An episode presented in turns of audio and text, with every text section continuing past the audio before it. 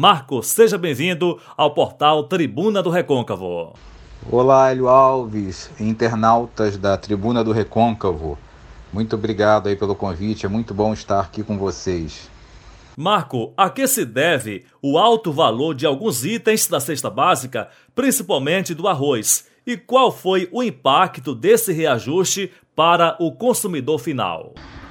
Bem, o que levamos em consideração que durante essa pandemia nós tivemos vários gargalos em relação à logística de abastecimento, um maior consumo das famílias dentro de casa, tivemos também é, uma série de fatores de variação cambial, que muitos produtos são importados.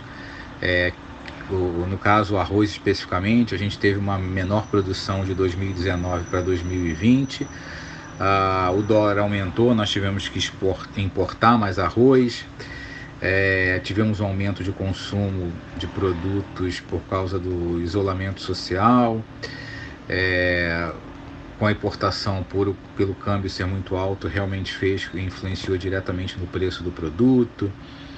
Enfim, é, todos esses a logística de alguns países, de alguns lugares, fizeram com que é, muitos abastecimentos fossem, fossem é, tivessem algum tipo de ruptura. Então, esse foi um dos principais fatores do aumento do arroz e alguns produtos da cesta básica, né? como o trigo também, que é 99 dele, 90% dele é importado. Marco, o que o consumidor deve fazer quando um determinado produto ficar caro demais?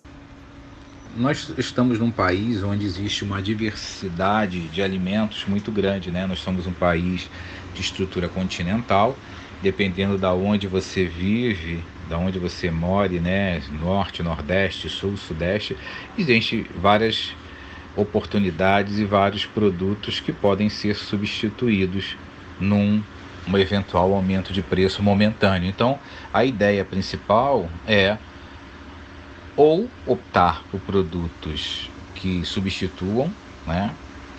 Ou você diminuir aquele consumo, né?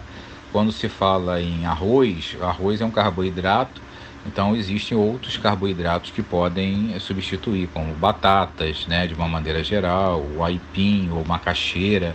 Cada estado tem uma característica, então opte pelos produtos da época, o produto de safra, quando a gente fala principalmente de produtos de origem vegetal, né, das safras de frutas, legumes, verduras, tubérculos. É, no caso, o arroz, a substituição pode ser feita, pelo menos momentaneamente, por outros carboidratos, como a batata. É natural do ser humano gastar na medida que recebe, e com isso o indivíduo acaba tendo dificuldade de poupar. Qual a sua orientação para essa pessoa? Na verdade, nossa cultura, né, a cultura sul-americana, a cultura brasileira, é uma cultura de gasto imediato. Ele não está, o, o indivíduo brasileiro em si, ele não está acostumado a poupar, diferente do, do europeu, né, que já, já passou por uma série de privações durante guerras, então eles têm uma certa cultura de poupança, de guardar para o futuro, por uma necessidade momentânea, uma necessidade especial. E no nosso caso já não é assim.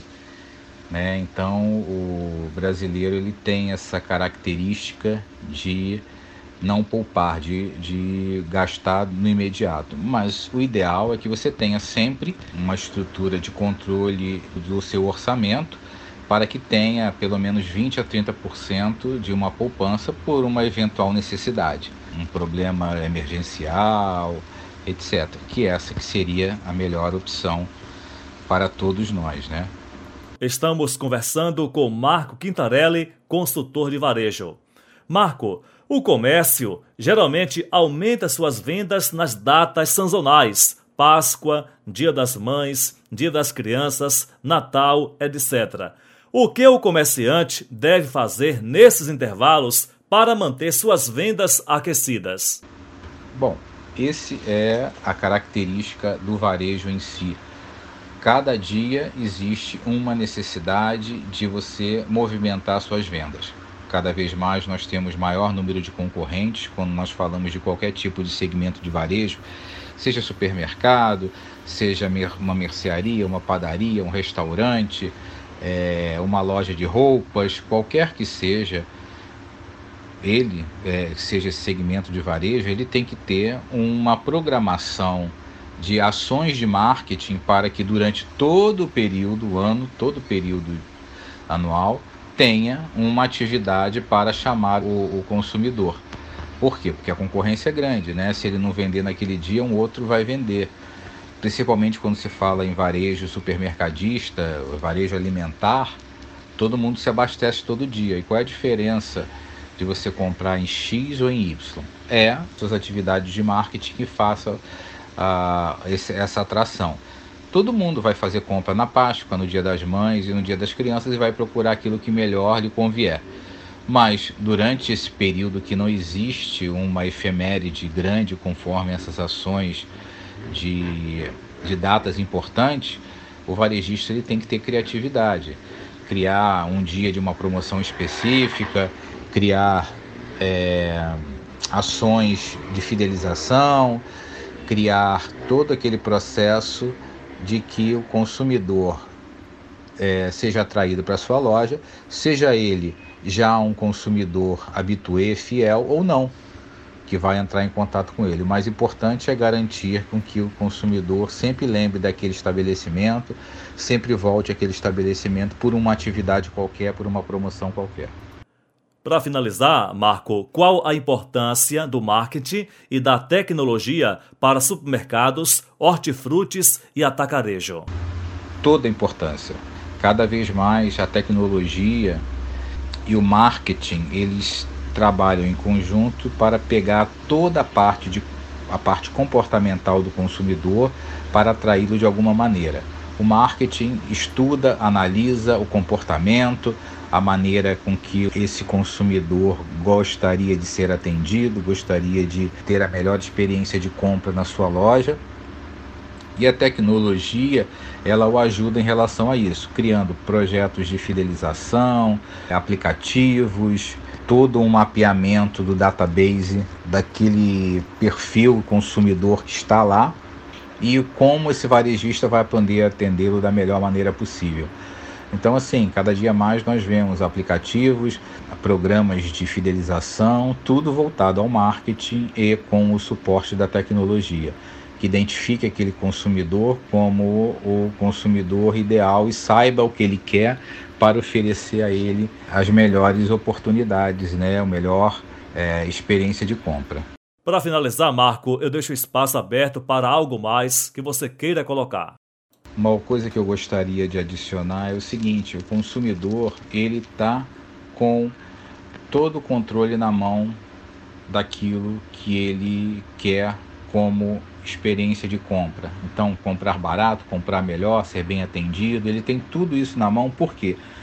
Porque no seu âmbito de, de atuação, ele tem os mercados, supermercados, lojas que ele vai gastar o dinheiro dele lá. Então ele tem o poder na mão para com que seja atendido da maneira que ele queira. Então isso é importante para ser utilizado em seu próprio favor e para melhorar até todo esse comportamento do varejo. Então exigir é, o melhor atendimento, brigar por preços, fazer negociações, procurar produtos de qualidade, sugerir um sortimento melhor. Enfim, o consumidor ele vai àquela loja, ele vai poder avaliar e ver, olha, está faltando isso, ou aqui o preço não está bom, ou ele pode questionar, porque isso que é importante. E é claro que junto com seus pares, né? Então, quanto mais pessoas se comportarem dessa forma, exigindo seus direitos, buscando a melhor relação custo-benefício, é, exigindo um atendimento especial, porque você gasta o seu dinheiro ali e você quer ser valorizado pelo seu dinheiro, correto? Então, essa exigência está na mão do consumidor final. Ele sabe o que quer e o varejo tem que atendê-lo em relação a isso. Marco, muitíssimo obrigado por essa entrevista. Mais uma vez, obrigado, Hélio, obrigado à Tribuna do Recôncavo por esse convite de estar aqui com vocês batendo um papo. Bom dia a todos.